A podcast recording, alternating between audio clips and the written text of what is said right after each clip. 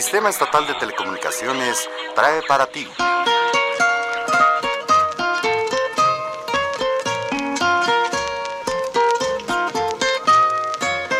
Tarde pero sin sueño. Une tu voz a mi voz para gritar que triunfamos. Que el mundo ya se cansó, aquí seguimos los dos sin renunciar ni ocultarnos. Muy buenas noches, bienvenidos a una emisión más de Tarde pero sin sueño. Fernando Sánchez Mejorada, ¿cómo estás? Muy bien, después de una gran jornada electoral, ayer nos tocó un día difícil aquí en el set. tuvimos Largo. Largo día porque estuvimos transmitiendo desde muy temprano. Estuvimos aquí los reporteros, los camarógrafos, los conductores, todo el personal desde las 6 de la mañana Así es. hasta qué, las 12. 12 más o menos. Bueno, todavía el personal de edición de noticias se quedó hasta como las 2 de la mañana. Muy buena jornada, un- una jornada que refuerza la democracia. Sí, sí, sí, sí. Felicidades a todos que salieron, los que salieron a votar. Una votación muy amplia. y que cada quien vote por quien quiera. Por quien quiera, pero- que pero qué bueno que, salgan, sí. salieron a votar. Muy bien, pues Oye, hoy un día especial. muy especial. Vamos a hacer un programa diferente. Así es, hoy tenemos un programa para ustedes diferente a todos los que hemos tenido. Hoy el protagonista es otro. La radio, Lo que pasa, las historias de la las radio. historias de la radio. ¿No? ¿Qué más? Está padre. Fíjate, yo estaba leyendo, tú ya lo habías contado en otro programa, pero fue muy chistoso cómo en Monterrey fue la primera transmisión de radio. Así es. Y la segunda. un- y que la primera transmisión la oyen tres personas. Así y se es. pusieron como a siete cuadras de distancia. Un este, un agente muy, pues qué será, muy emprendedor. Sí, Un, un, un Monter, ¿cómo se dirá? regiomontano. Un regimontano que estudió en Notre Dame. Así es, el ingeniero Tárnava. Eterna, exacto. Y luego acabó este, haciendo otras cosas, vendieron la estación, duró muchísimos años, creo que todavía existe. De hecho, sí, eh, si mal no recuerdo, la, la, la retomó un grupo radiofónico y, y la estación existe, pero empezó en la sala de su casa. En la sala de su casa. Así es. Pero es padrísimo, ¿no? Sí, y hoy, hoy esa casa es una tienda de telas o algo así, venden calcetines o no sé qué ahí. O sea, no se pueden ni rescatar como museo porque pues ya no... Ya es otra ya cosa. es otra cosa. Pero así empezó la radio en México. Así Uno es. no se lo imagina, ¿no? ¿Qué, qué año sería? 29 o 21, 21. El 9 de 23, octubre de 1921. 23, 21, sí. O sea, estamos hablando de los, los De 100 románticos años. de la 20, los 100 años. Por eso Así es. ¿te hicimos un programa de los 100 años de la radio. Así es. Qué padre. Es padrísimo. Aparte la radio tiene la magia de haber sido la gran precursora de muchas cosas. ¿No? ¿Cómo de qué?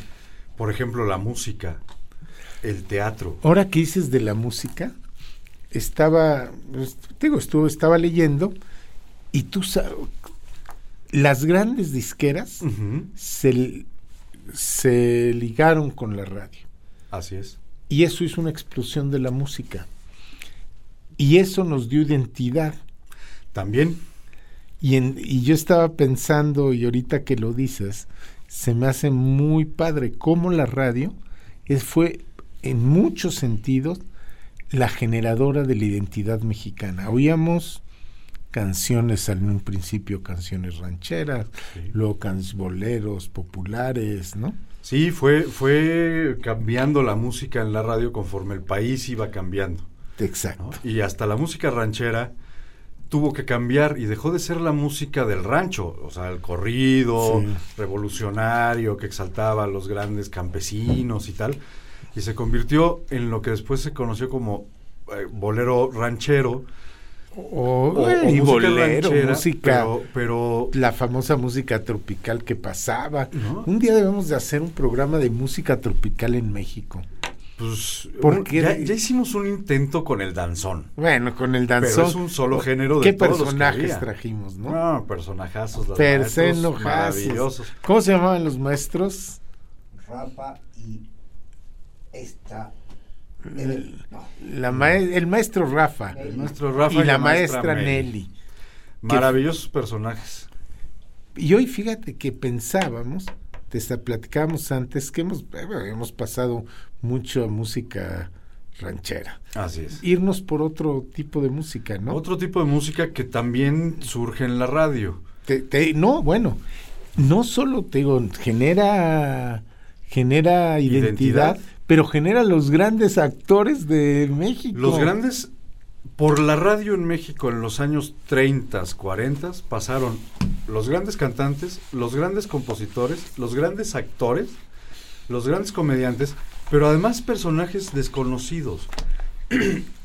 los hoy para nosotros oír un programa de radio o un programa de televisión o ver una película, si no tiene efectos especiales, no funciona, no sirve.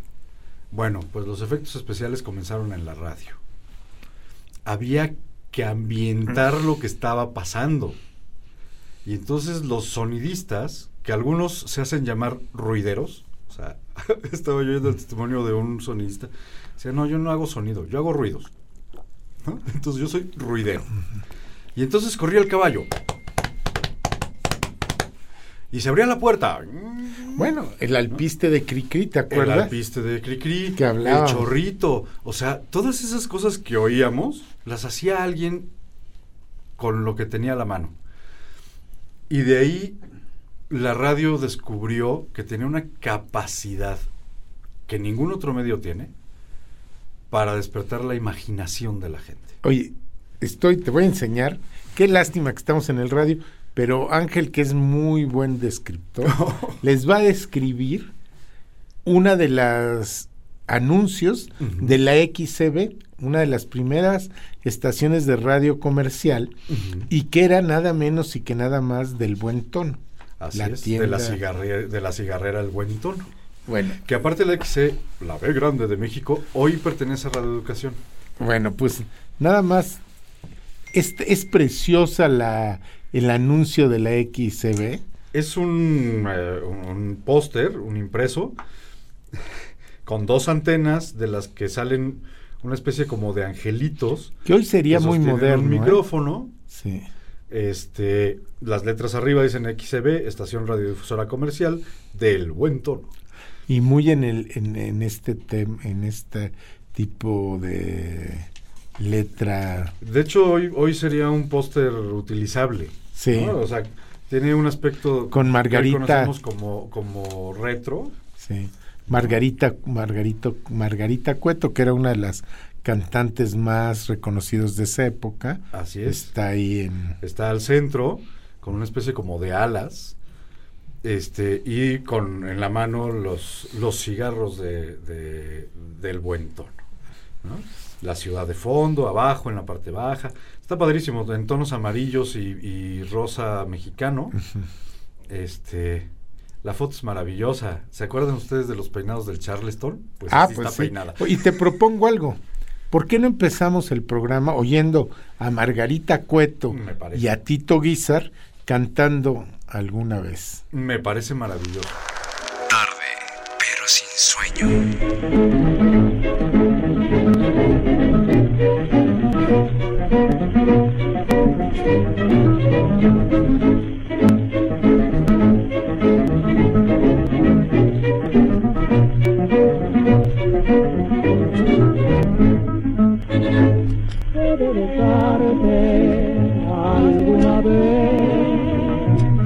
De robarte todo el hechizo de tu altivez.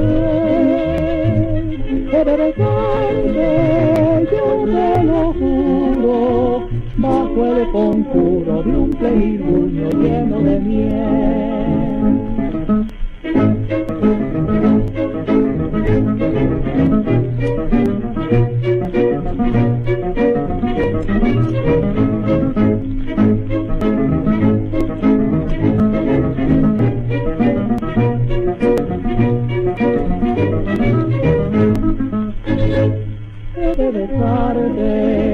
Alguna vez y he de robarte todo el hechizo de tu altivez. He de besarte, yo te lo juro, bajo el conjuro de un plenilunio lleno de miel.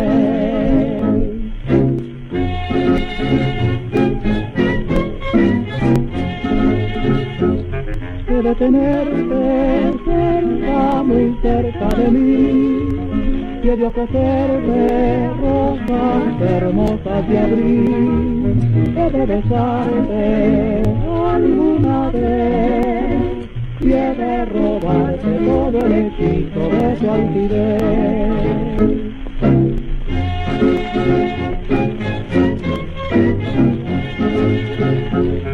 He de tenerte hermosas de abril, de besarte robarte todo el hechizo de tu. Estamos de vuelta en tarde pero sin sueño y acabamos de oír la música que se oía en los 30 en la radio en México. La Y que, perdón, antes de, de seguir Fer, tengo que hacer una fe de ratas. La XB de México, la B grande de México, no es de eh, Radio Educación, es del IMER. La B grande de México, desde la capital para todo el país. Así. Ay, Así. y sus, segl- sus siglas eran C, Y, B grande. La funda, como tú bien decías, la cigarrera, y es considerada la estación más antigua del país. Así es. La fundan en 1923. La estación viva más antigua del país. Sí. Y sigue viva porque el IMER la, la hizo suya. ¿no? Exacto. Y entonces sigue estando en AM, ya, la, ya, ya también transmite en FM, este, que fue uno de los grandes logros de la, de la B Grande de México, pero era una estación de radio de AM. ¿no? Oye, hay dos anécdotas buenísimas. A ver, Una, el eh, Jorge Marrón, servidor de usted. ¿Cómo era? Jorge Marrón, servidor de usted, le trae para esta ocasión. El doctor Iku, que me Maravilloso. que preguntaba cosas Sí, y, claro. y tú le tenías que contestar. Te medía la inteligencia. En la XCB, ahorita que, que estás diciendo eso, hubo varios programas de concurso. De hecho, era uno de los, de los fuertes. Y había uno que me llama la atención, bueno, dos que me llamaron la atención. Uno que se llamaba El Cochinito. Resulta que la gente del público que no estaba en la estación mandaba cartas proponiendo cinco canciones. Y entonces el concursante tenía que adivinar las cinco canciones. Si ganaba, pues se llevaba el premio. Y si no ganaba, ese premio se acumulaba. Y se llegaron a acumular 3 millones de pesos. De ese entonces. De ese entonces, en ese concurso. Oye, qué ca- Bueno, y ya no te acabé de decir. Perdón. El famoso doctor Iku que te medía la inteligencia no, cur- no cursó más allá de la secundaria. Así es. Y era el que te medía qué tan inteligente eras. Pero además, bueno, en estos concursos del doctor IQ estaba una... Era un concurso de aficionados y, y participa Agustín Lara con su intérprete Maruca Pérez. Ok. ¿no? Y luego, bueno, están ahí, participaron. ¿Y cuánto crees que le pagaron a Agustín Lara por participar? Casi lo que le pagaríamos en el set. Un paquete del programa. Cortesía de nuestro patrocinador. Ya, pero además, una, una polvorera esmaltada para, para la maruca. Ah, para que se maquillara. Sí. Se polveara. Eh, te digo, está, es lo que pagamos aquí también. Más o menos. ¿no? Nosotros Pues, ah, vámonos. para el béisbol. Exacto. Bueno, Vámonos con Agustín Lara. ¿Qué te parece? Me parece bien. La Escuchemos clave aquí. azul. Órale, va. Tarde, pero sin sueño. ya se va la clave azul. Se va el sol ya se va, no volverá jamás, pero jamás la clave azul. Estamos de vuelta en tarde, pero sin sueño, y estamos platicando historias de la radio. Acabamos de oír a Agustín Lara y platicábamos la anécdota del concurso que ganó una polvorera. Sí. y un- Tú sabes, la, la radio es una familia, ¿no? Y entonces, sobre todo en aquellos tiempos, pues la gente en la radio se conocían todos, todos platicaban, todos comían en los mismos comedores, en las, ¿no? todos. ¿Tú sabes cómo le decían a Agustín Lara las secretarias y la gente de operación y tal No. de la XW? El príncipe. Ándale, Ya llegó el príncipe. ¿no? Ahí. Porque era todo un príncipe, Sí. perfectamente vestido, peinado, alto, flaco, feo, Mm. pero con una gran personalidad, entonces le decían el príncipe. Fíjate, otra de las grandes estaciones fue la XCQ. Sí. Después de que la X, y además era de don Emilio Azcárraga Vidaurreta, porque ya había tenido un gran éxito con la XCW y dijo, no, pues hay que... Tenía que dividir fuerzas para vi, sí. hacerse competencia el solito. Sí, porque por dos cosas. Una, ya había demasiados artistas que no le cabían. Así es. y tenía demasiados anunciantes que no le cabían. Entonces, por eso hace la XCW, eh, la XQ. XCQ, bueno, la XCW, y luego hace la XCQ que estaba ahí en José María Marroquín, en el número 11, en un quinto piso.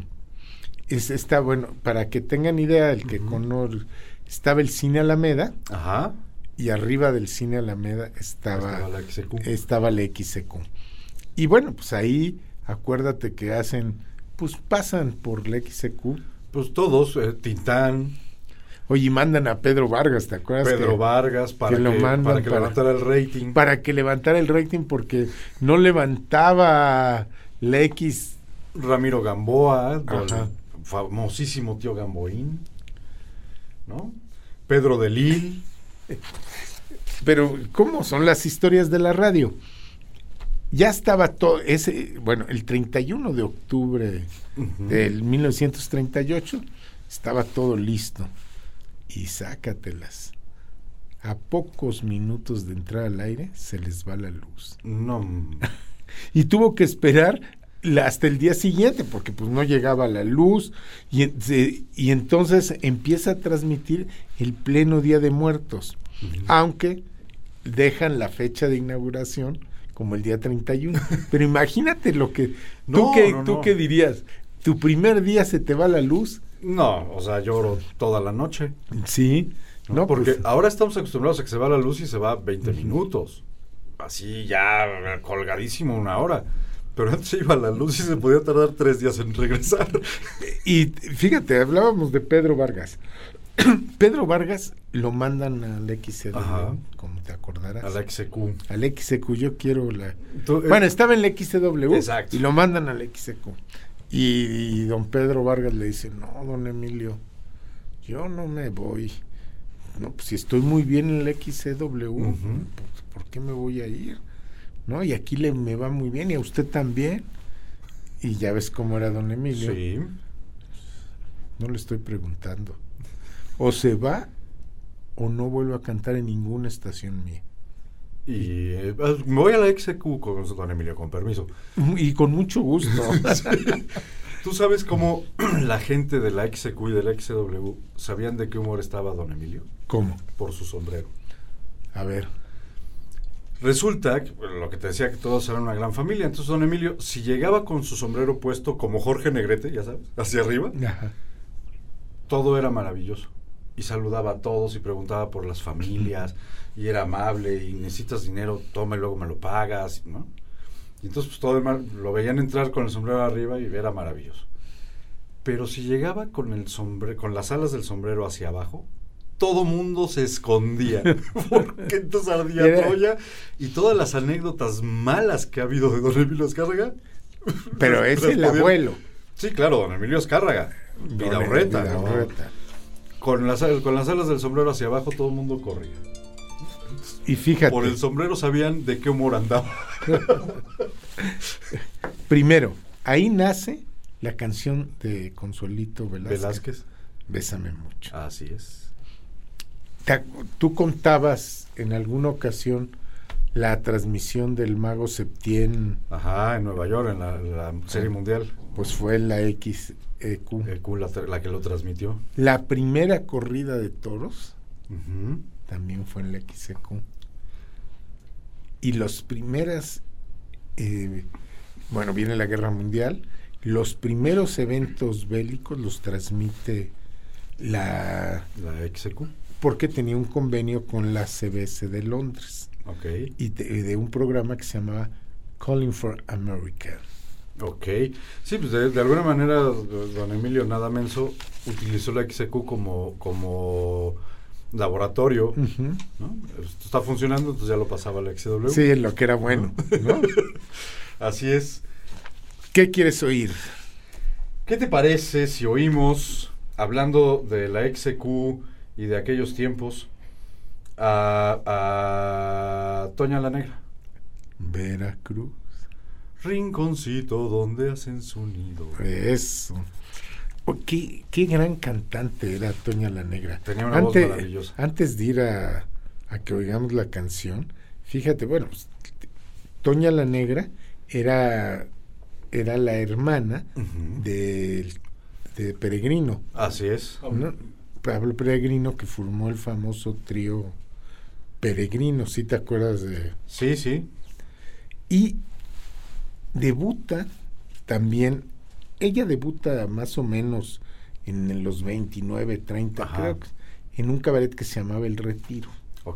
Ahí la conoce Emilio Azcárraga y, y le invita justamente a, a que, a que ahí al radio, ¿no? sí. le invita al radio, él y un, un productor y locutor que se llamaba Enrique Contel son los que le ponen el, el apodo de El mote de la negra. sí de la que decía Agustín Lara que era su mejor Intérprete. que nunca hubo otro se empieza a ser famosa con Enamorada Veracruz y.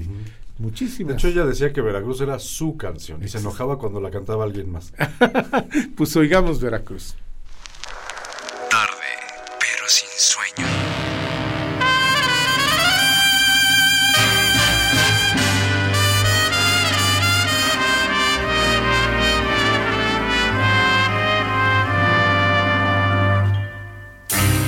Yo nací de plata y nací con alma de pirata. He nacido rumbero y jarocho, trovador de veras y me fui lejos de Veracruz. Veracruz, donde hacen su nido las olas del mar. Veracruz, pedacito de patria que sabe sufrir y cantar. Veracruz, son tus noches diluvio de estrellas, palmera y mujer. Veracruz, vibra en mi ser. Algún día hasta tus playas lejanas tendré que volver.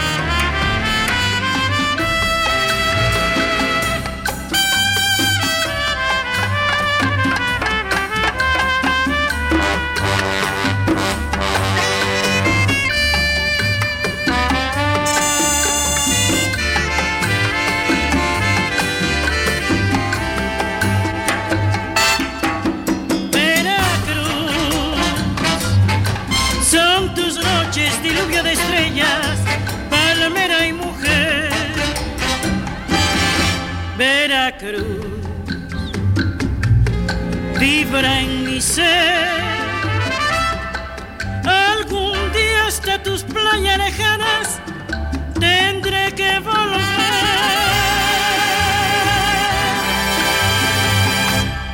Estamos de vuelta en tarde, pero sin sueño. Fernando Sánchez Mejorada. Estamos hablando de la radio. y hay mil historias, ¿no? Todas las que quieras, porque aparte, Hoy en día hay alrededor de 2.000 estaciones de radio. Entonces imagínate la cantidad de historias que Que podemos encontrar en cada una. Hay unas muy buenas. Sobre todo, estamos hablando mucho de la XQ y del XW, porque no porque tengan las mejores historias, sino porque de ahí Oye, salieron los mayores Pero referentes. sí de tenían las época. mejores Claro. historias porque estaban los más famosos. Eran los, referentes de una época, Sí. ¿no? O sea, todas las estaciones que se empezaron a crear en el interior de la República, en Puebla, en Querétaro, en Guadalajara, etcétera, la aspiración de todos los que entraban a la radio era llegar a la XW. Claro. No había de otra, ¿no? Pero tú sabes que el XW, mientras estuvo Tom Vélez como, como gerente, nunca, nunca tuvo más de 13 locutores ¿Por qué? porque era este eh, ¿cómo se llama? Eh, supersticioso Tom Vélez. Entonces, no quería más de 13, pro- de 13 locutores. Oímos muchas voces en XW, pero entraba uno cuando salía otro. Nada de 14 locutores, 15, ni, pero ni de broma. Fíjate. ¿no? Oye, y esto lo cuenta Ajá. este eh, León Michel. El León Michel, cuando llega a la XW, que es famosísimo porque es la voz de la, de la XW. mucho tiempo. ¿Te acuerdas de esa XW, la voz de la América Latina desde México? Es León Michel. Ah. Él llega a la XW, coincide que entra luego, luego, porque mandan a Pedro de Lila a la XQ. si no, no hubiera No, entrado la XW. Si nunca hubiera entrado. Oye, me contabas ahorita que estábamos oyendo la canción de Agustín Lara y Ah, los fantasmas de la radio. Todo, todos los teatros y todas las estaciones de radio y de televisión tienen, tienen sus historias de fantasmas. Y la XW tiene una muy especial, como no podía ser de otra manera. ¿No? Resulta que Agustín Lara cuando llegaba a- para sus programas siempre llegaba antes y calentaba en el piano, ¿no? Veía que estuviera afinado, se fumaba 35 cajetillas de cigarros, pues, prendía uno tras otro. Y ya que iba a empezar el programa, se paraba al baño. Iba al baño, regresaba y empezaba el programa. ¿no? Pues cuentan las, las leyendas del XW que todavía en las noches se oye el piano y se oyen los pasos hacia el baño. ¿No? Entonces, y se, y se siente el olor a cigarro en el estudio azul y oro. Y, y- pero me contabas que oían los pasos y algún trabajador los fue siguiendo, ¿no? Fue siguiendo hasta- y, y- y llegó hasta el baño porque hasta ahí lo llevaron los pasos. Pero pues obviamente entró al baño y no había nadie. Más que el puro olor a tabaco. El puro olor a tabaco. Oye, y otra de esas cosas que no es un personaje de la XEW, Ujú. pero es un personaje que tiene que ver con el cine mexicano y que tiene que ver con la radio, no con la radio, sino con la música mexicana, y era don Joaquín Pardavé. Personajazo. Un personajazo, Total. que era un gran compositor. Tú te- Además, te has de- seguramente conoces una, dos o tres canciones de él. todos conocemos alguna canción de Joaquín Pardavé, aunque no sepamos que es de él. Bueno, La Negra Consentida, Negra, negra consentida. Ventanita Morada. Esa sí no me la sé, pero sí la he Ay, oído, pero no me la- ventanita morada. Varita de nardo. Varita de Nardo, Caminito de la Sierra. Y hay una cantante que viene a, que justamente vie- viene aquí a México, que era Eva Garza. Ok. Eva Garza era una cantante que nace, aunque era de papás mexicanos, nace en San Antonio, ahí por 1900. Y bueno, cada, empieza a cantar como por las 30. Ok. Y llega a México en 1936-37. ok. Y justamente se va a, a la, a la radio, aquí a la XW y tal.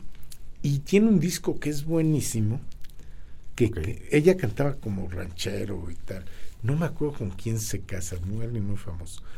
Pero canta un disco dedicado a las canciones de Joaquín Pardavé. ¿Quién no se acuerda de Joaquín Pardavé? Personajazo, don, Peña, don Susanito Peñafil y Sobellera. Ah, ¿no? El, el hermano Javi- Jalil. Que también decían que es mentira, que murió, que lo enterraron vivo. Vivo, sí. La familia dice que no es cierto. Que es una falsedad de toda falsedad. sí. Exacto. Pero te iba a proponer que acordándonos de, bueno, aprovechándonos y acordándonos de Joaquín Pardavé y de estas cosas extrañas que pasan, oyéramos dos canciones de Eva Garza de ese disco que ha haber sido de los 40, 50, Ok. realmente no, no, no sé la fecha, que to- y canta Caminito de la Sierra y Varita de Nardo. Ok, oigámosla. Eva Garza con ustedes. Tarde, pero sin sueño.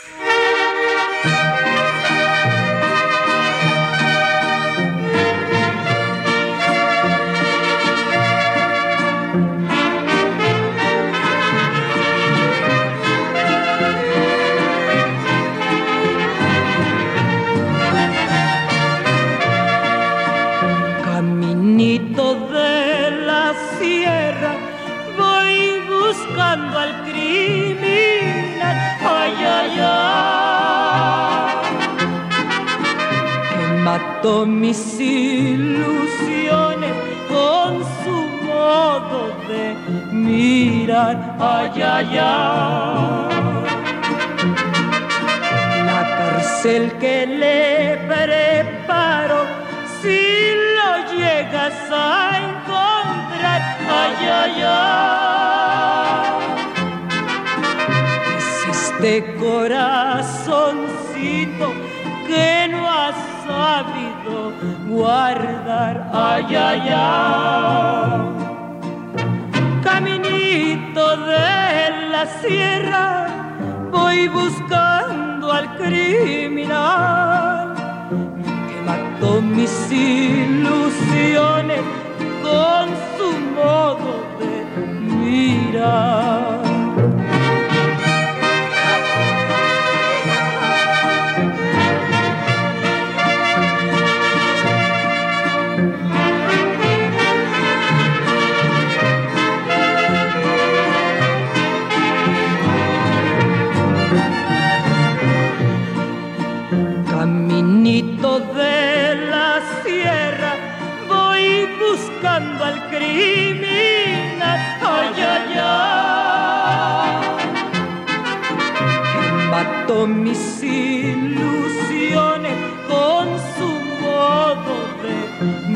Mirar. Ay, ay, ay.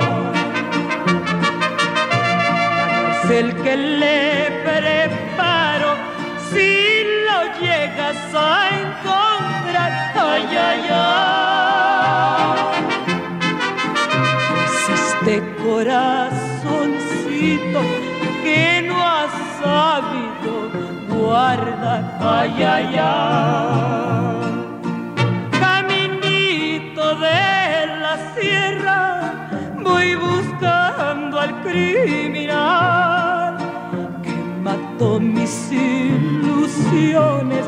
Con su modo de mirar. Caminito de la sierra, voy buscando al criminal que mató mis ilusiones con su modo de mirar. Ay,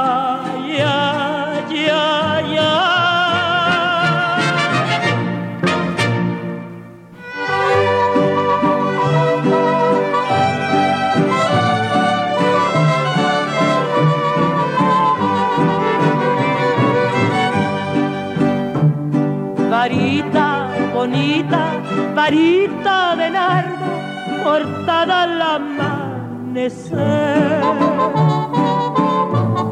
Quisiera tus ojos, tu suave perfume, a perfumar mi querer. Mi novia parece varita de nardo, como cloro cual mujer. Por eso te quiero, varita de nardo, porque eres cual mi querer. Y yo te voy, te voy a cortar, aunque sufras un cruel dolor pues solo te quiero, varita de nardo, para que aspire tu olor.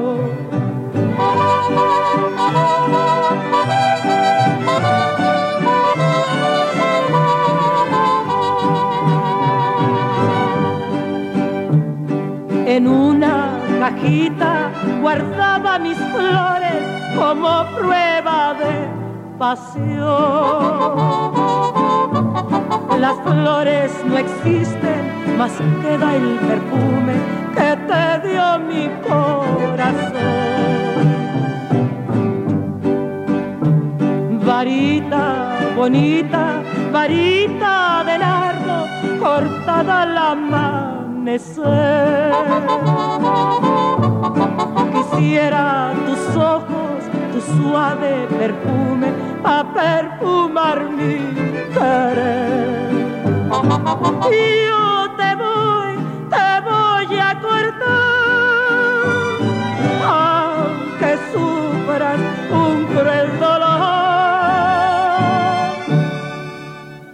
Solo te quiero, varita de para que aspire tu olor.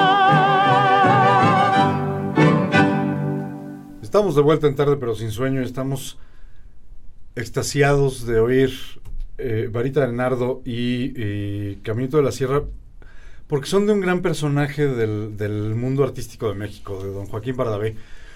y esto me lleva a Fer, en la historia de la radio, a eh, el radioteatro del aire. Ah, bueno, eso era buenísimo, porque es cuando empiezan a hacer obras de teatro. Es, es el antecedente primario de lo que después fueron las radionovelas, ¿no? El, o el radioteatro famoso. El famoso radioteatro que Pero estamos hablando de que ahí actuaron Dolores del Río, Joaquín Pardavé, Pedro Infante, Jorge Negrete. por lo que te, era el medio. Así es. Ahí era el, el- la radio era el medio. Todo lo que no pasaba en, el- en la radio no pasaba. Y luego nos preguntamos, y esto lo, lo oía de Olga Guillot, este, nos preguntamos por qué hoy los niños y, y los jóvenes actores hay tan pocos buenos, ¿no? Y entonces Olga Guillot decía, es muy fácil, porque muchos de los actores viejos pasaron por la radio. Y en la radio tenías que actuar sí o sí. Sí, no había de que No había eras bonito o de, de nada, ¿no? distraer al público, ¿no? Entonces, el, el- el actor de radio tenía que ser un gran actor. Y no importaba si eras feo, chaparro, gordo, prieto. No importaba. Era que fueras buen actor, que tú, que le dieras entonación. Exactamente, ¿no? Entonces, por eso tenemos en México un cine de oro en del que muchos salieron de la radio. Casi todos. De hecho, hemos platicado en algún programa, en el programa de Jorge Negret, de, de Pedro Infante, por supuesto, lo platicamos, la historia del Piporro. el oye, Piporro y la brincó al cine por el papel del Piporro en el teatro, en el radioteatro. Bueno, y Tintán, ¿no? Y y. Pedro Vargas, ¿no? y Agustín Lara. Pero ellos cantaban. Sí. Tintán hacía voces, imitaba. Pero Este, todos pasaron por la radio antes. Todos, todos. No pero había en, uno pero en el no. radioteatro, Sí, Arturo de Córdoba, ándale. por ejemplo, era uno de los grandes voces de los radioteatros y terminó escribiendo, y decía Arturo de Córdoba, que lo más ingrato que había hecho era escribir para radio. Porque eh, cuando escribías para cine, podías ir al cine y ver dos o tres veces la, la película, ¿no? Cuando escribías para teatro, podías ir a la, a- durante la temporada en que se exhibía la obra dos o tres veces para, para verla. Pero cuando escribías para radio era o lo escuchaste cuando salió al aire o ya se fue, Exacto. ¿no? Sí, ya no sí. lo volvías a oír. Entonces, que era lo más dramático que había hecho en su vida era escribir para, para el radio. Oye, fíjate, Kiko, ahorita que hablas de Jorge Negrete. ¿tú te acuerdas, cambiando un poco de los radioteatros, claro. tú te, ahorita que tú hablabas, y hablaba, bueno, Jorge Negrete ah, tenía un dueto con, eh, con este Emilio Tuero, que era el dueto Par de Haces. Ya Así le es. hemos contado esa, Y, y entonces les ofrecen un trabajo a- para que se vayan a, A Estados Unidos. a Estados Unidos, pero Emilio Tuero ya no puede ir. Ya Emilio Tu- no puede ir porque ya era muy famoso. Ujú. ¿Te acuerdas la famosa película de que él produce de. El Quinto Patio con El la canción de este Luis Arcaraz? Y le dice a Ramón Ar- Armengot, que era su cuate, dice, oye Ramón, pues ya Pues no puede ir no Emilio, puede. pues vamos. ¿por qué no te vienes conmigo? Y entonces se, se van con el dueto par de haces, ya no eran Emilio Emilio, Tuero y- ni Ramón Armengot, sino ya eran Jorge Negrete y Ramón Armengot. Así es. Y también Ramón Armengot trabajó en las dos estaciones, Sí. igual, trabajó en la XCX y en la XCW. Y en la. Que, que podemos hablar de gente que salió de la radio de toda. Era un tenor muy bueno. Sí, Armengol era uno de los grandes tenores de México. ¿Por qué no vimos Prisionero del Mar, que les encanta aquí en la... que nos encanta nos y la encanta. pasamos casi diario, con muchos eh, intérpretes, pero es una canción que pasamos seguido, pero ahora con Ramón Armengot, que esa no la he oído todavía. Que vale la pena además. Sin sueño.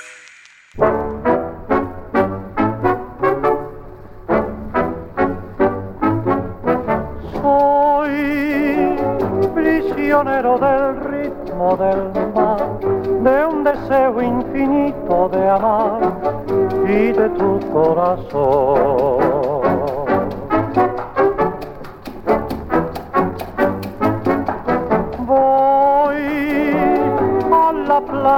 A buscar, a la luz de la luna cantar mi desesperación.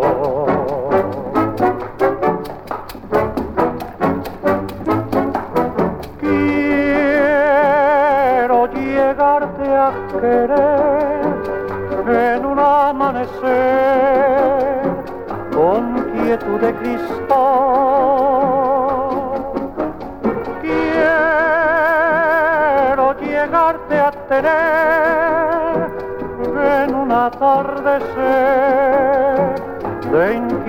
tropical.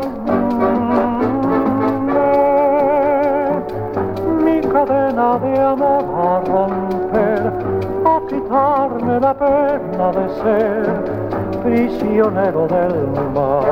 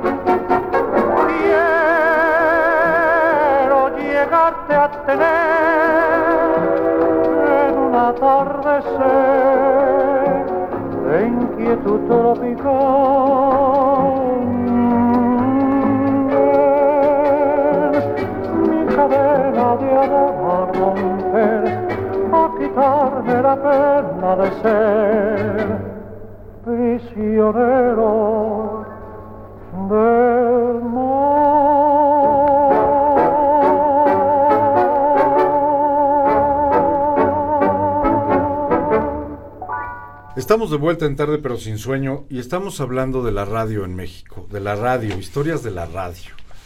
Y resulta, Fer, que no eran tiempos en los que no necesariamente se tenía que tener esa voz que luego en los 80, 70, 80 se puso de moda, en la que todo mundo tenía que hablar así.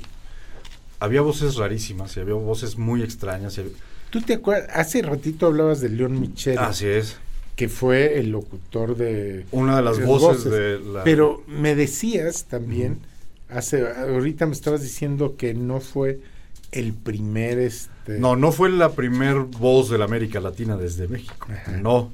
Este, se me fue el nombre ahorita. el- de- era un doctor, ¿no? Leopoldo Samaniego. El doctor Leopoldo Samaniego. Fue, la, fue la el primer sello de la XW, lo hizo Leopoldo Samaniego. León Michel la hace, que es la que recordamos porque es la que nos tocó a lo mejor a nosotros. A- Seguro. O sea, León La del doctor no la, La de Samaniego, la verdad es que no, no me acuerdo de ella. Pero ¿te acuerdas de Pedro de Lille? Ah, pues sí, te, te digo que también lo mandaron, ¿no? También lo mandaron al XQ, por eso llegó León Michel a la Exacto. XW, pero, pero hay una anécdota muy simpática de, de, de Pedro de Lille. Pedro de Lille no era una de las grandes voces, o sea, no tenía una voz bonita. Hacía, si mal no recuerdo, hacía la hora azul. Así es, que decía este eh, eh, Agustín Lara que por fin había encontrado algo más meloso que él. Era la hora azul. Este, pero, pero resulta que sin ser una, una voz de las grandes voces como, la, como lo entendemos hoy, porque no tenía una voz bonita, era una voz más bien gutural, era una cosa así. Pero tiene una anécdota muy buena. Resulta que un locutor llamado Jorge Manuel Hernández, cuando estaba chamaco y estaba empezando en la XW de operador y tal, se le daba el imitar. Y entonces estaban pues, cotorreando los técnicos, no sé qué. Y este José Manuel empezó a imitar a Pedro de Lille. ¿no? Estamos en la hora azul y no sé qué. Y de repente sintió una mano en el hombro, se voltea y era Pedro de Lille. y entonces dijo, ya valí gorro, ya me corrieron. No, Pedro de Lille, de Lille le dijo, no muchacho, así no. Lo que tienes que hacer no es imitar a nadie, sino crear tu propia personalidad. Ándale. Y entonces, por supuesto, a José Manuel Hernández le quedó grabadísimo. Pero esa- eso era lo que diferenciaba a los locutores. Tenían La personalidad. personalidad. Sabías quién estaba hablando, no por el tono de la voz, sino por eh, la forma de hablar. Era, eran unos personajazos. ¿eh? Totalmente, totalmente. Ahora los oyes y no das crédito. Todos gritan. Sí. No, pero además, ahora oyes esas voces que te digo. Sí, Eran muy, unas voces muy... sí, sí, sí, todas eh, muy preparadas. ¿no? ¿Qué vamos a oír hoy? ¿Qué te A ver, parece? A ver, Este. al- un- uno de los cantantes no muy conocidos, pero que, que tuvieron en la radio un lugar para exhibir. ¿Qué te parece Tito Shipa? Ah, bueno, ¿sabes quién era Tito Shipa? A ver, platícanos. Ah, no, ese es... Tito Shipa era un cantante de ópera Ajá. que además canta un viejo amor padrísimo, pero era un cantante italiano de ópera que se va a Estados Unidos, le va súper bien y se vuelve un divo. Pero en la guerra se va y se lía con los Con los aliados. con no, ¿qué con los aliados? o sea, con, la, con, los, eje. fascistas, con los del eje. Ok. Y entonces el famoso Tito Shipa pues va perdiendo cartel. Por supuesto. Y entonces pues ya como va perdiendo cartel, se regresa a Estados Unidos, lo medio rescatan y, em- y canta, es, canta ahorita una, en un viejo amor de una manera muy especial. Pero es de estas cosas que nos llegaban a la radio mexicana y que conocías unos personajes que si no fuera por la radio, nunca lo hubieras conocido. Así es. Uno de los grandes tenores, aunque tenía una voz delgada, no era, no era como Plácido Domingo, no, pero tenía un matiz muy bonito. Y eso era lo que lo hacía tener tanto éxito. Lo hacía más comercial. Ajá, ajá. Ahorita lo vamos a oír. Escuchémoslo. Y es, como decíamos, de esas voces que si no hubiera habido radio, Nunca se pierden lo- en el tiempo. Exacto, ¿No? así es, exacto. Tito Shipa.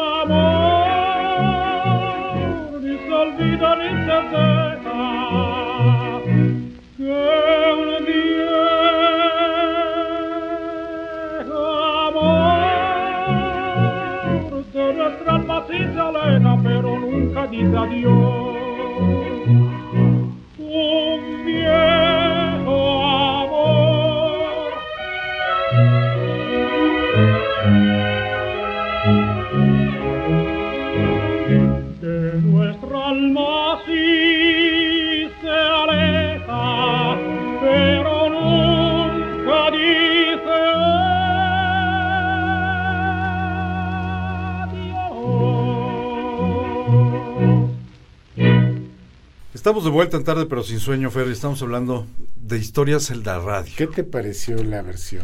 Maravilloso, de verdad una voz muy, muy bonita. Para ese tiempo diferente, porque los tenores de ese tiempo, estamos hablando de Armengol, Jorge Negrete, Pedro Vargas. Pedro Vargas, totalmente diferente a ellos. Sí, pero que, que también es está padre pasar estas cosas que los radioescuchas difícilmente van a poder oír. Así es, así es, porque no en, en las estaciones donde se toca música vieja no hay no está esta música. No. Oye, 1940. Ok. Nace una de las estaciones que yo creo que todo el público que nos escucha le escuchó alguna vez. La estación XCQK, Ok, la cuca. La Hora de México. Ah, claro. ¿Cómo- Qué me- idea, ¿eh? El, el otro día me, me preguntaba eh, eh, un amigo, ¿cómo le hacían para dar la hora minuto a minuto? Exacto. ¿Cómo? Y sin que se...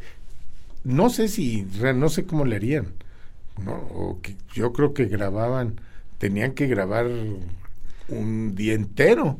Porque iban claro. minuto a minuto. Y además, curiosamente no perdían, El no se desfasaba el, el No, tiempo. no, no, no. Este, Y muchas veces eras tu hora oficial. Sí, Oye, claro. hoy prende la radio.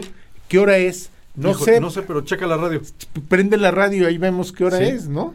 Que después ese checa la radio se convirtió en marca el 030 o no. El me acuerdo, ¿no? 03. No, el 03 y ya te decían la hora.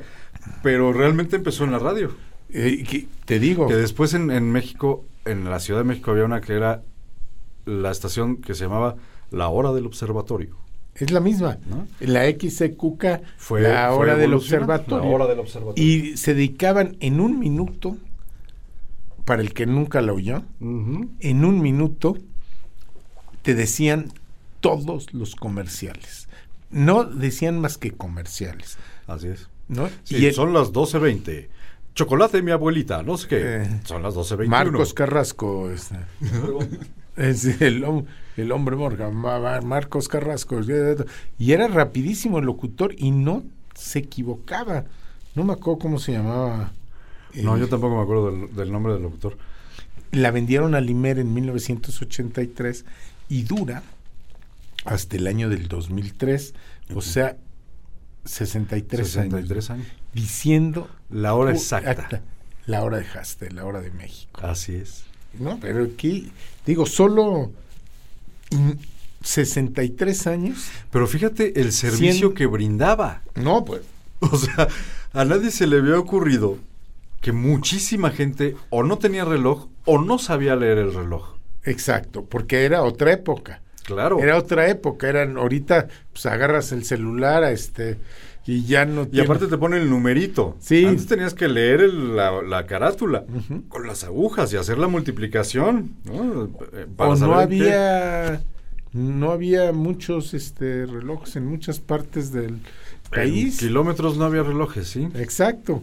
Y este cuate no sé, realmente no sé quién no no tengo los datos quién sería y quién era el dueño, pero Si a quién se le ocurrió. ¿A quién se le ocurrió? ¿No? Yo toda hora que estaba leyendo esto pensaba, ¿y a quién se le ocurría? ¿O cómo lo grababan? ¿Cómo lo grababan? ¿Y cómo lo editaban? Porque Porque en ese tiempo era... mm, de entrada muchas cosas no, se, no existen porque no había manera de grabarlas. Ajá. Cuando empezó la radio. ¿no? Hasta algunos años después que la cinta magnética se convirtió en la solución y se empezaron a grabar en carretes. sí. ¿no? Pero editar eso era cortar la cinta y pegarla. ¿Tú sabes que hay un discurso de Madero que da en Puebla que está grabado? Sí. Sí, pero sabes que tengo. se grabó en, en un magnetófono. O sea, se rayó en el disco de cera y después se rescató y se pasó a cinta y, ha ido evolucionando en el almacenaje. Pero se grabó con un magnetófono. Ah, es, que es un discurso. Aquí en Puebla un día lo pasaremos. Sí, sí, sí, lo vamos a rescatar con la fonoteca. No, aquí lo tengo, es más. Aquí lo Ah, bueno, lo tenemos en papel, pero... pero No, no. ¿En audio? En, en CD, sí. Ah, pues este... Pero Algún día lo pasaremos. un día lo pasaremos. ¿eh? Y Porque hoy sí. estamos hablando de la radio, pero como música. Exacto. ¿no? Ahorita no meternos con Madero. Un día hablamos de los discursos por la radio y bueno, ¿qué hubiera pasado sin el discurso de Churchill por la radio en la Segunda Guerra Mundial? Así es. Por ejemplo.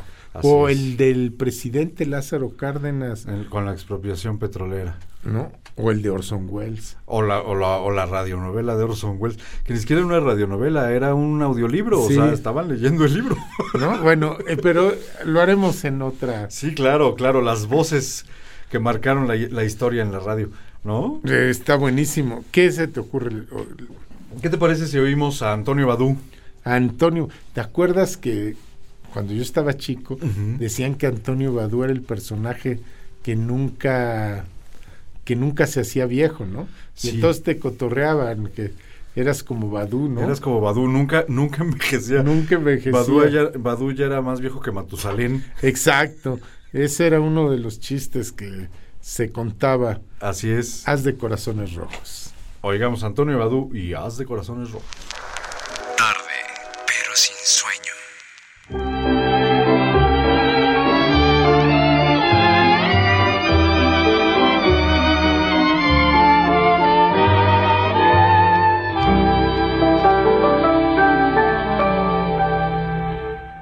Haz de corazones rojos,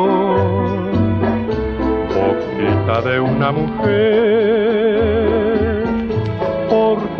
con mis antojos, me tocó la de perder.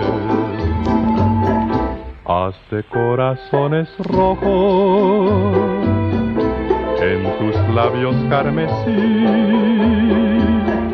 Voz de trébol en tus ojos, con esas cartas perdí boquita palpitante.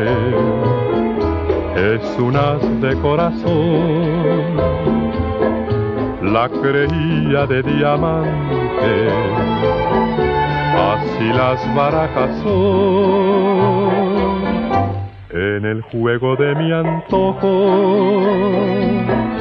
me gustó para perder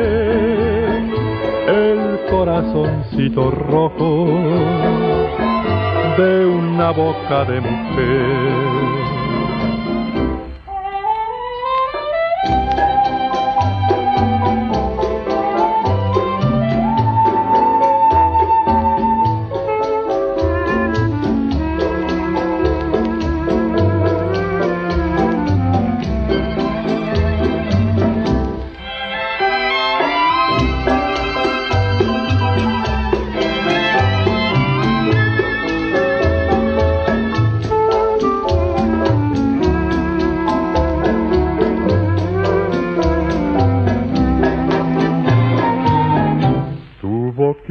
Palpitante es un haz de corazón,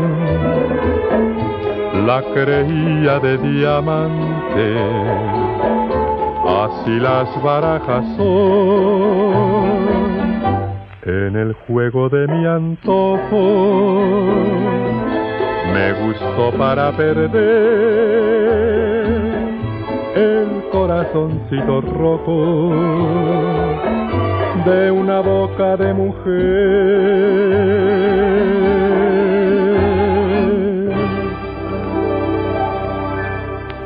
Estamos de vuelta en tarde, pero sin sueño. Fernando Sánchez Mejorada y su servidor Ángel Fernández. Y estamos platicando historias de la radio en México. Oye, pero no, no nada más en la radio era este Emilio Azcárraga, aunque siempre tenía que ver a Emilio Azcárraga. Así es. En 1941, Ujú. la familia de Clemente Serna Ajá. forma una cadena de radio que f- Radioprogramas de México, que era como una red de redes, ¿no? Sí. No sé si te... Que de hecho fue quien se hizo de los derechos de prácticamente todas las radionovelas. Ajá. ¿Contabas tú? ¿Lo contabas o yo lo contaba? No me acuerdo. No me acuerdo. Bueno, ¿sabes por qué se hace de muchas radionovelas? Por desidia de don Emilio Azcárraga, por dejación de don Emilio Azcárraga. Porque iba caminando y tenía unas cajas ahí tiradas y entonces pasa y, y le di y ya don Emilio Azcárraga, ya llévense esas. Ya les dije que no quiero estas cajas aquí, llévenselas. Oiga, don Emilio, ¿me las puedo llevar? Sí, que se las suban a su coche ahorita. A ver, órale, ¿Seguro me las puedo llevar, don Emilio? Sí, claro, llévenselas. yo no Y de eso vivió años. Y en una, en una de esas cajas venía nada más y nada menos que tres patines patines. a la reja. Con todo y chivas. La, la, la tremenda corte. Sí, híjole. Que ahí sí no conozco a nadie, viejo, joven, regular, que no haya oído algo. Bueno, no hay Corte. un grupo de rock que se llama La Tremenda Corte. Sí, sí, sí. De ska. de ska. Bueno, Entonces, eh, o sea, así se hizo y así fue creciendo este grupo eh, radiofónico, radio, grupo Radio México, Radio Centro, ¿no? porque además este eh, Radioprogramas de México tenía que ver con todas las estaciones de provincia. Lo que, lo que intentó hacer fue competir con la XQ y la XW, que eran dos grandes monstruos, a través de la colaboración de todas las estaciones chiquitas. Entonces, inter- a través de él se intercambiaban contenidos. Por supuesto, él te decía, tú tienes este contenido, préstamelo. Oye, Juan, ¿te interesa? Aquí está, te cuesta tres pesos, te doy uno y me quedo con dos. Pero alguien lo empezó a hacer. Y eso fue el valor de, de Clemente de Serna, Clemente Serna. que luego se hace un super personaje de la radio. Así es, pues era prácticamente dueño de los contenidos, ¿Sí? ¿no? Alguien quería un contenido y era con él. Que- y bueno, y él, él también es el de los impulsores de las radios, radionovelas. Así es, porque ahí vio el negocio. O sea, las, radio, las radios eh, locales, las, las radios de provincias, Este, como se les decía como se les antes. decía antes. que decía, a mí siempre se me ha hecho eso de provincia. Es- Tú ves ahorita nuestra ciudad y dices, ¿qué tiene de provinciano? Nada. Nada, pero Nada. bueno, así se les quedó. O, o las estaciones del interior, pues, Del que tú estás en el que- exterior. Sí te he contado la historia que una vez voy hacia aquí, a- hacia Metepec, Puebla, hace muchos años, eh, y estoy afuera de Metepec y le digo, oiga, para ir a México, y me contesta un señor ya mayorcito, ¿quiere ir a México? Sí, pues está en México. Sí, claro. Ah, bueno, a la Ciudad de México, ah, váyase, porque no estaba la carretera que está ahorita, Que está ¿no? ahorita, Era claro. una, una carreterita, no sé si te acuerdas. Sí, era la fe- lo que hoy es la federal. Sí. Que además para llegar era... creo que ya ni existe. ya pero- ni existe. Decías, no, pues voy hasta Metepec, ¿no? Sí, claro, y ahorita haces Aquí 15 mismo. minutos.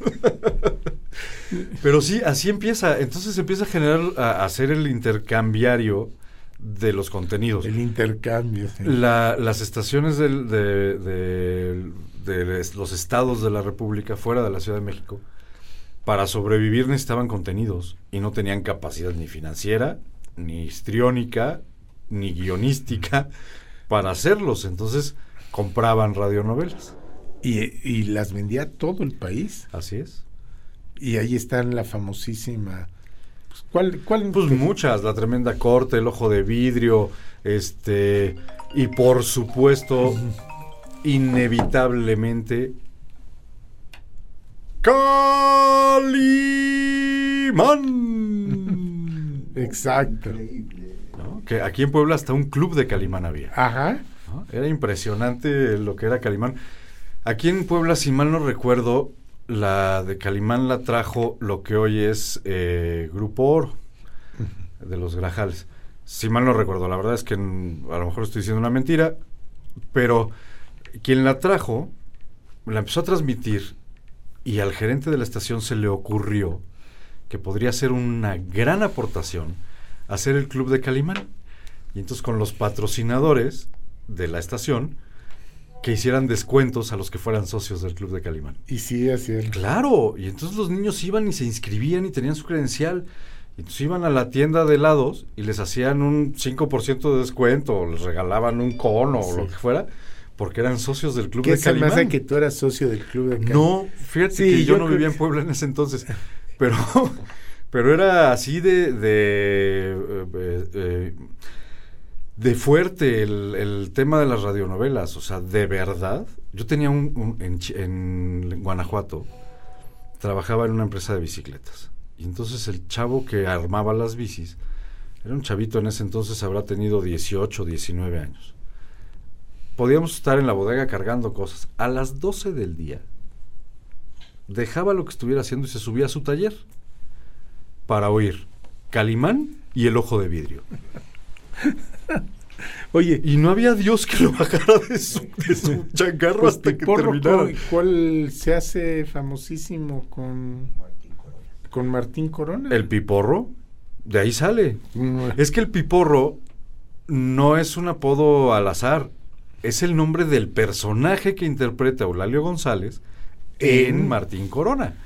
y ya se le queda. Se le queda porque no hubo quien lo hiciera, quien lo, quien lo mejorara, pues. O sea, él, ya- ya él hemos- se convirtió en el piporro. Eh, ya hemos contado esta historia Así es. mil veces, pero es muy bonita cuando el piporro llega y no lo dejan entrar y pasa Pedro Infante y ni lo ve, ¿no? Así pero. Pedro Infante sí se dio cuenta que estaba ahí, ¿no? Sí. Y luego lo manda a buscar él haciendo cola, ¿no? Así es, lo manda, lo, lo manda a llamar con el, el asistente guarura, amigo, etcétera, de Pedro Infante. Oye, pues te po- propongo ahora un, no una, uno, un póker de mujeres, Ok. sino una tercia de mujeres. Me parece, ¿Cómo ves? me parece muy bien. Tú te, yo te digo y tú me dices sí o no. A ver. Mira, está Virginia López, está Ana María González, está Marilena Márquez, María Victoria, escoge tres. Pues puede ser el póker. pero nos echamos, ya no, no van a regresar a oírnos. Bueno, sí, entonces que sea una O los dejamos el final con puras mujeres. O podemos hacer un par y ponemos el otro par para completar el pócar cuando Va, nos vayamos. Escoge dos. Este, María Victoria y María Elena Marqués, si me cuentas la historia que nos platicaste fuera del Ah, aire. bueno, te la cuento antes de entrar con María Victoria. Vamos a poner Esta noche la paso contigo. Ok, Y María Elena Márquez, Échame a mí la culpa. perfecto. María Elena Márquez, su último marido, es un tío mío. Jorge Sánchez Mejorada, que se casa con María Elena Márquez. Él en ese entonces era el, o acaba de ser, el presidente del Consejo Coordinador Empresarial Ok, y se casa con María Elena Márquez, que era ya grande, seguía siendo una mujer Muy guapa. extraordinariamente guapa. Y además canta padrísimo. sí, No, sí, no, sí, no sí. es porque haya sido. Bueno, pues te echo la culpa. no, no es porque haya sido Mi mi, tía. prim- mi tía postiza, pues, pero oigámosla.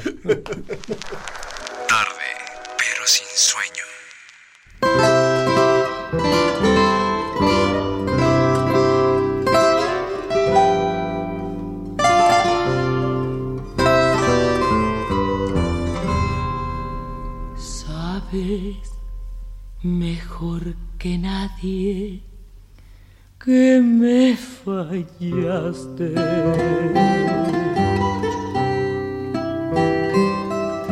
Que lo que prometiste se te olvidó.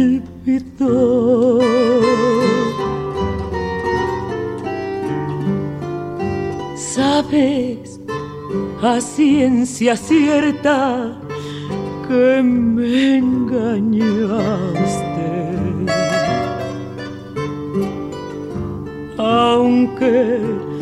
nadie te amara igual que yo.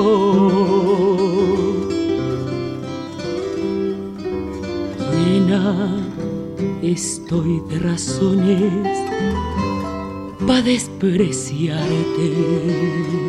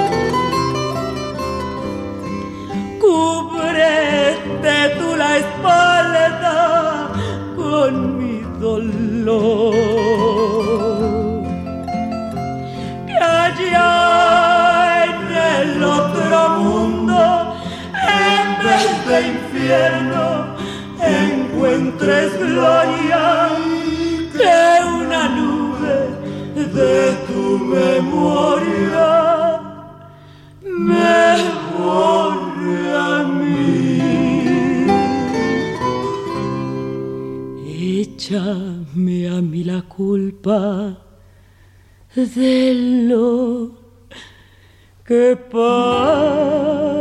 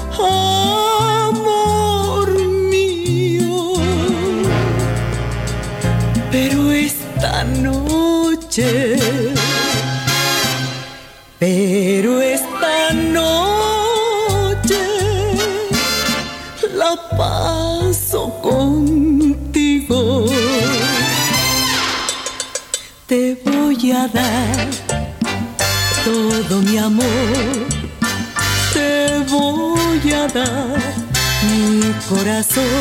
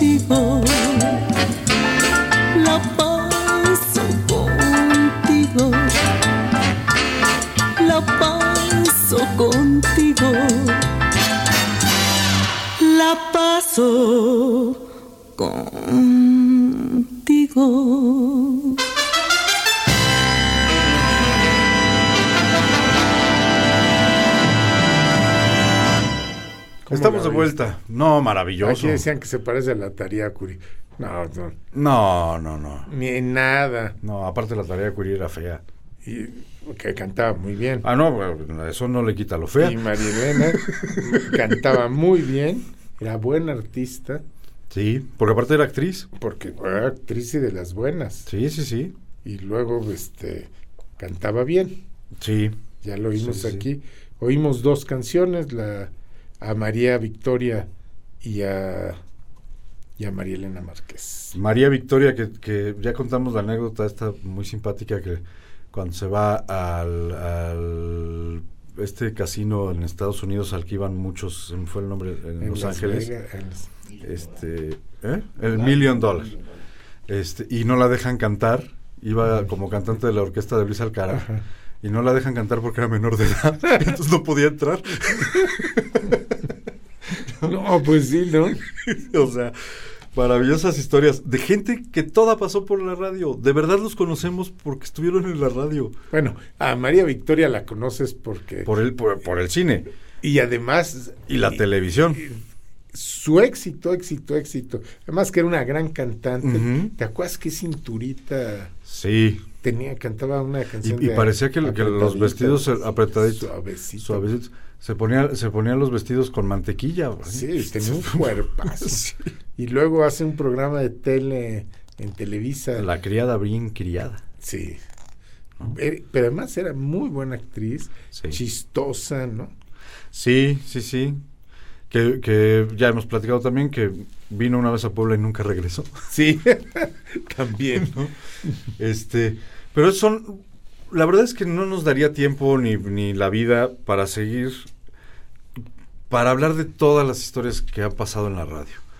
Este, desgraciadamente el tiempo en la radio no, no es eh, amigo de, de, de alargar las pláticas, ¿no? No. Y fíjate, cuando llega el...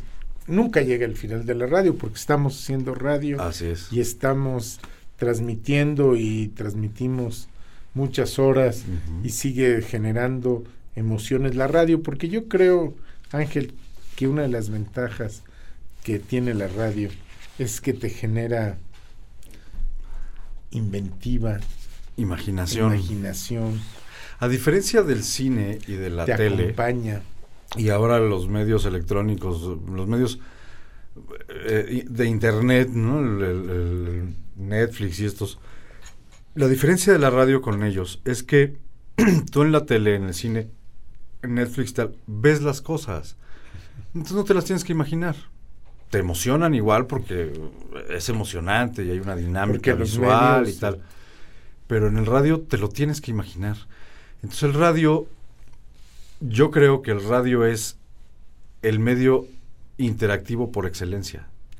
Si no interactúa tu imaginación con el radio, no hay radio. La radio dice, decían que la radio conmovió México Así es. y al mundo.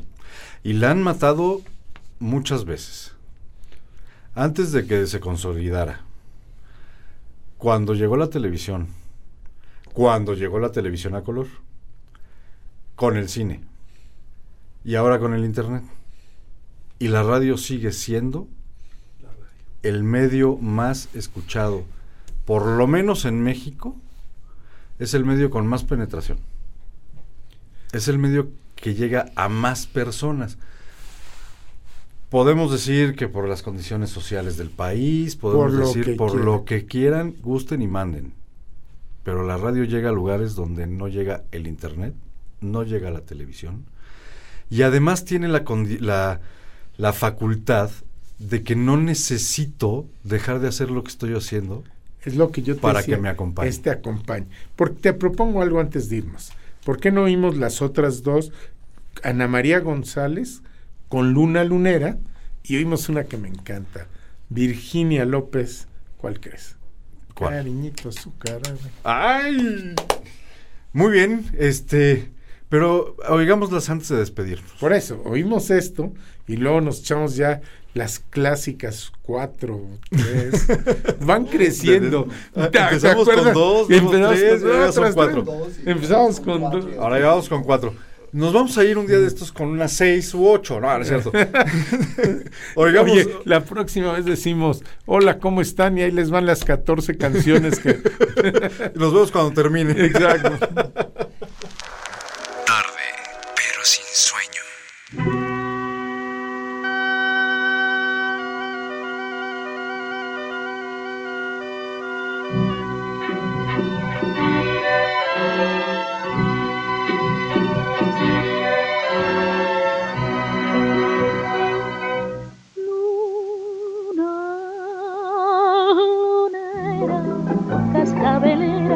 Ay dile a mi amorcito por Dios que me quiera, dile que me muero de tanto padecer, dile que a mi lado debiera volver, luna lunera, cascabelera, ay dile a mi amorcito por Dios que me quiera, dile que me muero, que tenga compasión, dile que se apiade de mi corazón.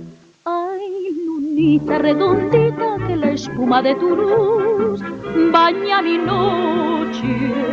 Ay, lunita redondita, dile que me has visto tú llorar de amor. La, ra. Luna lunera, cascabelera, ay dile a mi amorcito por Dios que me quiera, dile que me muero, tenga compasión, dile que se apiade de mi corazón.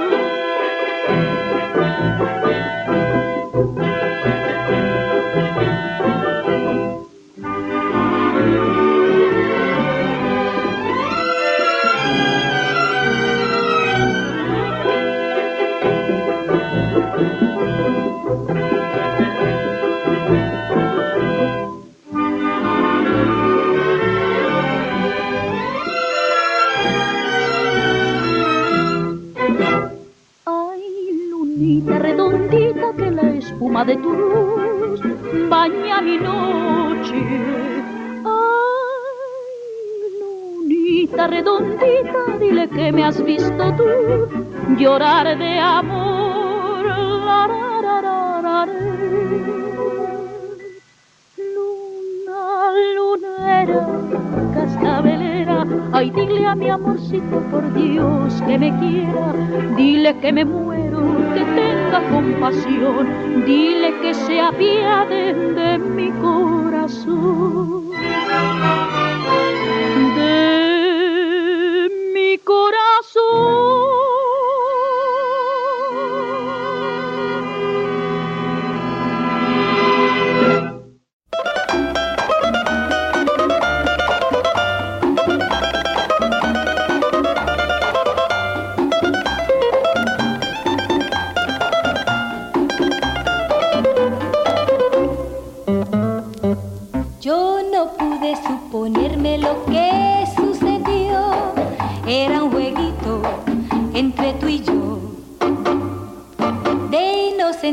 Amiguitos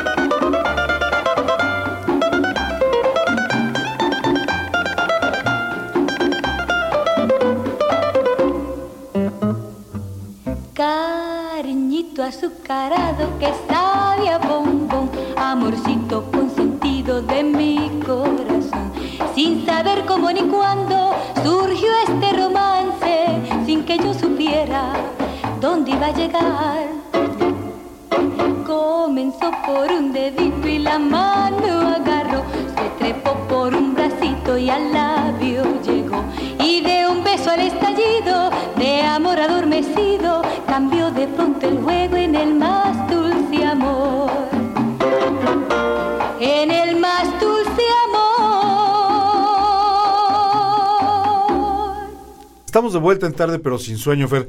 Hay una cosa que no hemos dicho y que es muy importante. Ya hablamos de la radio que todos conocimos y que tiene muchas anécdotas muy divertidas y que, y que tuvo personajes que todos conocemos. Pero hay una radio que, que en 1931, si mal no recuerdo, o por ahí, surge con Radio UNAM. 37. El 14 de junio de 37 surge Radio UNAM, decía la, eh, la estación azul y oro, una experiencia sonora, y en 1924, el 3 de noviembre, surge otra estación cultural, y surge con la, el, transmiten la subida al poder del presidente Plutarco Elías Calles. Es un que es radioeducación, Radioeducación. que además viene en todo un numerito. Sí. Pero fíjate, ¿tú sabes cómo nace Radio UNAM? Eso es padrísimo. Tenían un tornamesa de madera, un piano viejo. eh, te digo, 1937. Podría ser de película, imagínate. Está un transmisor, un tornamesa de madera, un piano viejo, un sofá, pues había que recargarse. Así es. Y un micrófono 44, rack de esos de RCB. Así grandotes. Acuérdense, para que sepa la gente, era de esos micrófonos que vemos en las películas, ese era, ¿no? Ujú. y transmiten un concierto en vivo que se efectuó en el anfiteatro Simón Bolívar. El anfiteatro Simón Bolívar estaba en San Ildefonso, bueno, está en San la, la Ildefonso, prepa, la prepa, ¿no? donde estaba la prepa, y hay un mural de Diego Rivera. Y en el famoso, este, ¿cómo, se llama? Bueno, El patio central. no, no está en el patio central. Entras y está del lado izquierdo está Ok. el San Ildefonso y ahí dentro del, del, del mural ahí está el no no es el anfiteatro no me, ¿cómo no me acuerdo cómo le llaman? Bueno, ahí en San Ildefonso Sí, está. el anfiteatro Simón Bolívar de la Escuela Nacional Preparatoria Así es. con unas todavía tiene un un este es- ¿cómo se llama este? un como balconcitos Ok. es un lugar precioso Sí. si pueden ir cuando vayan y eso es lo primero que transmiten el concierto. concierto. Pero a partir de esas dos estaciones surge lo que hoy conocemos como radios públicas. O radios culturales. O radios no culturales.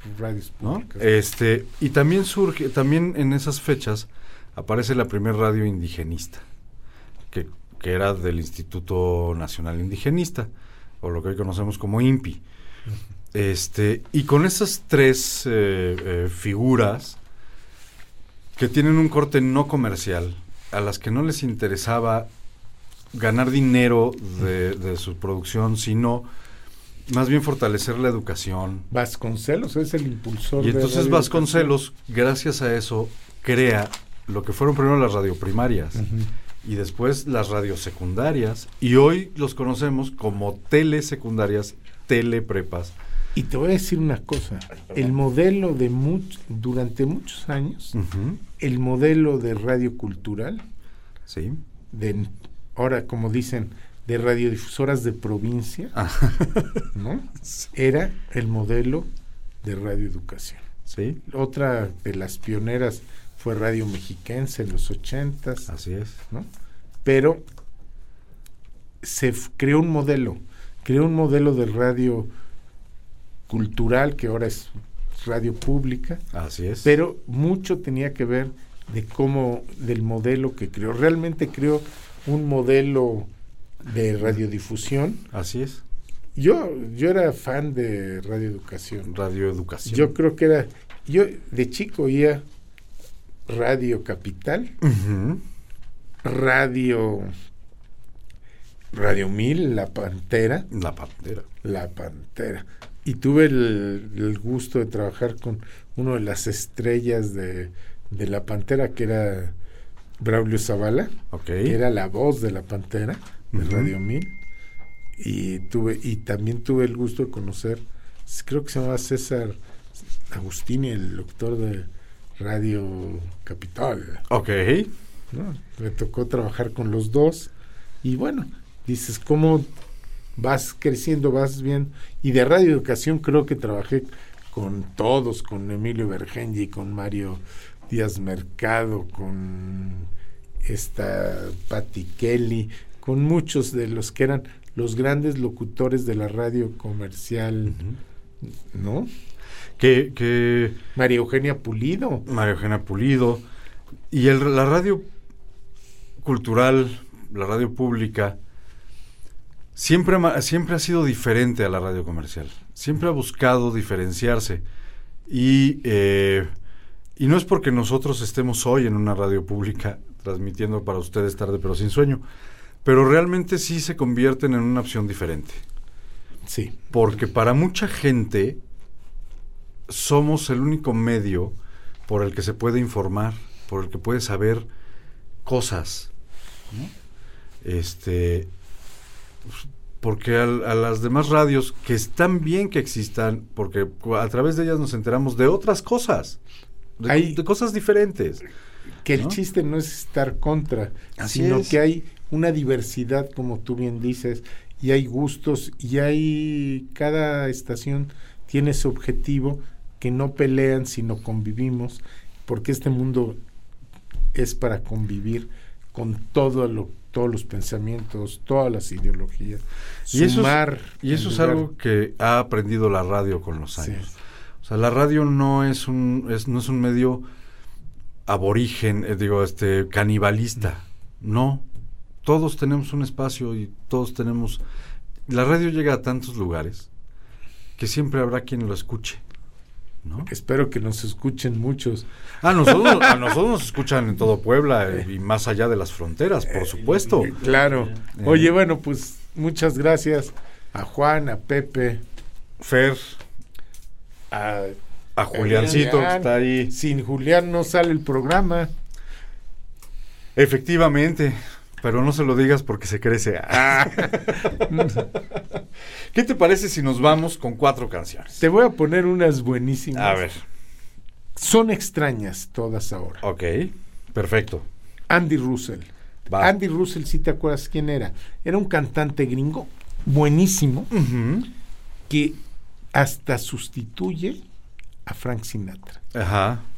ya, pues ya en sus decadencias, se viene a, a México y empieza a cantar boleros, porque él era de ascendencia mexicana. Y acaba su vida cantando y haciendo programas de radio en Argentina.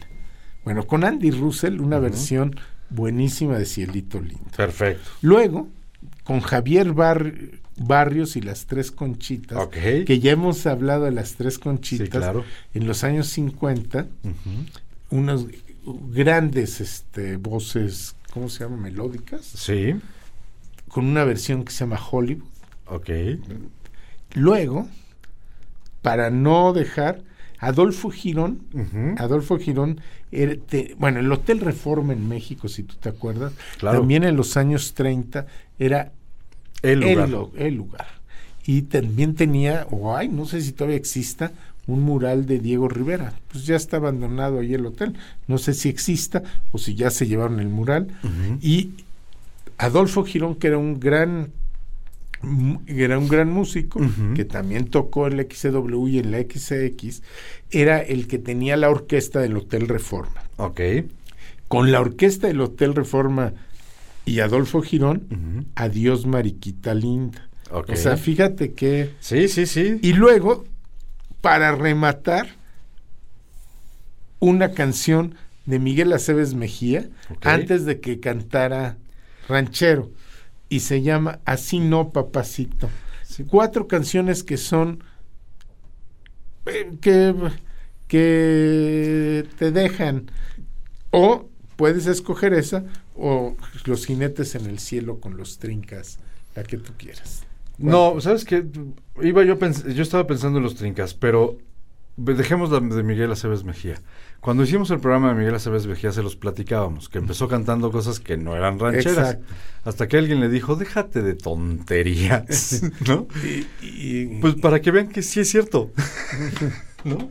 Lo dejamos con, con una versión de Miguel Aceves Mejía del prim- de la primera versión de Miguel de Aceves sus Mejía. primeras No la que lo hizo famoso. no, no, no, ¿No? no, de sus primeras grabaciones, Nos, nos iremos entonces con esta selección de canciones diversa, diversas, muy diversas. pero para que nos adentremos en cómo se oía y cómo era la radio, porque de verdad Y era cómo- diversa. Oye, ¿cómo era el México? ¿Cómo era México en ese entonces? ¿Cómo no? cambia? Sí, Oye, claro. y yo diciendo hace rato que, que Andy Russell no era tan viejo. no, no era tan viejo, ya casi lo puse como que Sí, venía. el- el viejito con de- bastón. todavía hace una película de los Pumas de la universidad y todo era joven, este, pero ya no era lo mismo que en Estados Unidos. Eso quise- digámoslo así. Eso quise decir. Sí, no, no, no, pobrecito Andy Russell. Ya lo, lo, lo avejentamos y lo mandamos a Argentina. Sí, Adiós, ya no te queremos. Pero a ustedes sí lo queremos, a ustedes sí los queremos. Por favor, escríbanos, escríbanos a eh, setradiofm.gmail.com. Díganos qué quiere escuchar, a quién quiere que traigamos a la mesa para platicar con usted. ¿Qué tipo de música quieren? ¿Qué tipo de música le gustaría? Estamos trabajando, nos pidieron la semana pasada un programa de Frank Sinatra. Lo estamos trabajando. Estamos trabajando con nuestros señores productores, convenciéndolos de que nos dejen hacerlo. Este, por, por el tema de que México, ya, ya sabe cómo se ponen los productores. Entonces, estamos trabajando para, para, para hacerlo. Eh, pero díganos, díganos, queremos saber de usted. Y si no nos pudo escuchar, y si no nos puede escuchar alguien de su familia, alguien que usted conozca, o sabe que a alguien que usted conoce le puede gustar el programa, mándele la liga. Estamos en Spotify como tarde, pero sin sueño. Nos pueden oír en todo el mundo a la hora que quieran. ¿A qué hora sí llegan? Ah, porque ya no acabamos de decir, y perdón antes de irnos, cuando hablábamos de radioeducación, Ajá. la primera transmisión que se hace por allá de los 24, Ujú. hablábamos de que las ondas no había tanta regulación. Así es. Y llega hasta Suiza y Alaska. Así es, llega hasta allá, porque antes no se regulaba, ahora ya el espectro radioeléctrico es tan amplio que chocaríamos, tendríamos un batidillo de audios Y yo espantoso. haciendo puros, este... Y tú nada más, ay, ay, No me quiero ir, hombre. Pues aquí seguimos. Bueno, muchas Nos tenemos gracias. que ir, ni modo, tarde pero sin sueño, nos despedimos. Muchas gracias Fernando, Juan, Gracias. Pepe. Gracias a usted, como dice Ricardo Menéndez, gracias a usted, a usted, a usted, sí, a usted. gracias a todos. Hasta la semana que Y entra. como dice Emilio Bergendi. No, no, no, No, no, no, no, no, no. Así, ah, musiquita.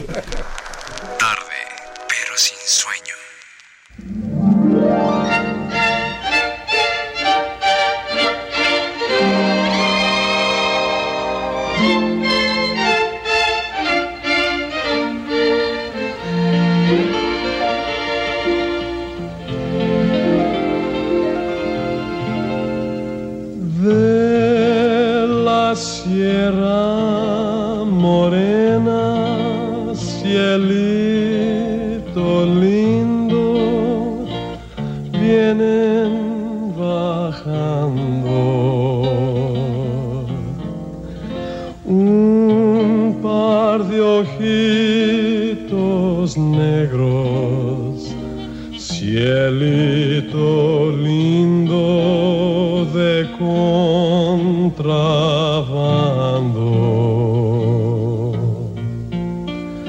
Y ese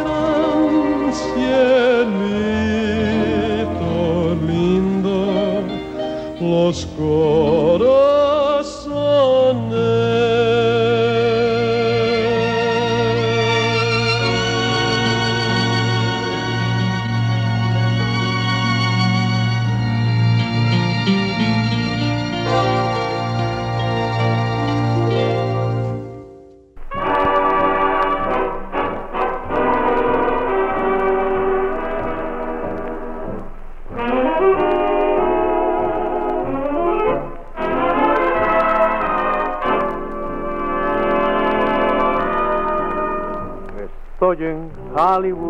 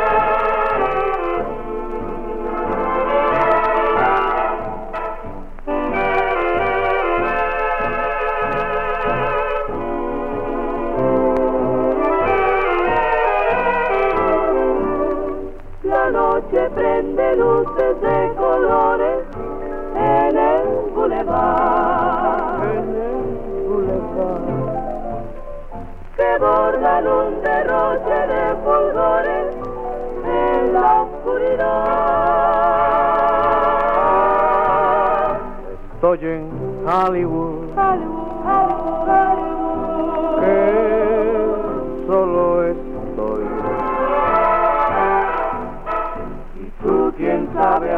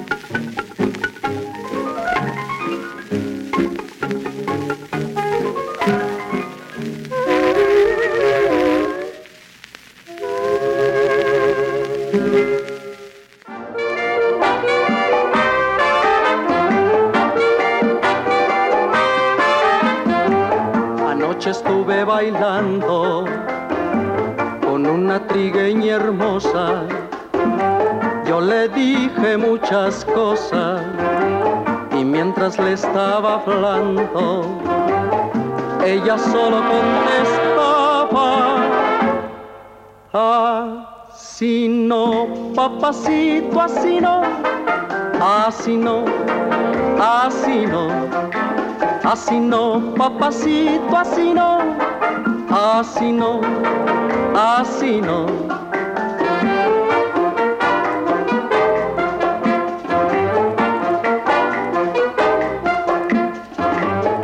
No sé por qué entretiene lo que debiera estar siendo, pues si conmigo convienes, sabrás que me estoy muriendo por esas formas que tiene.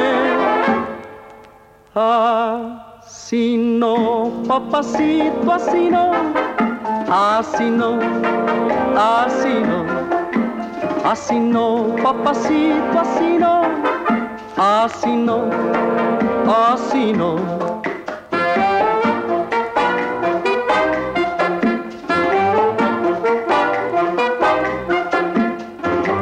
Cuando estaba más contento, con dulzura ella me dijo, caballero, oiga un momento, me cause más tormento, si usted sigue yo me espanto. Así no, papacito, así no, así no, así no. Así no, mi papito, así no, así no, así no.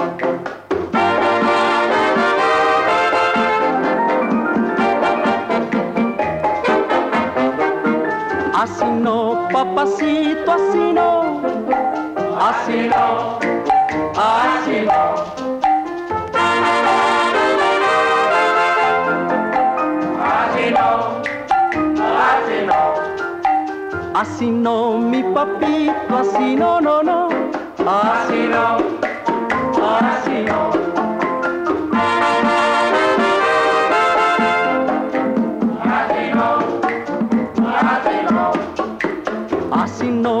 no, papacito, así no.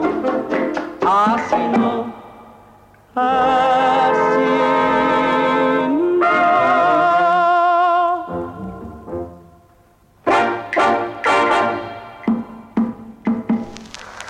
Tarde, pero sin sueño.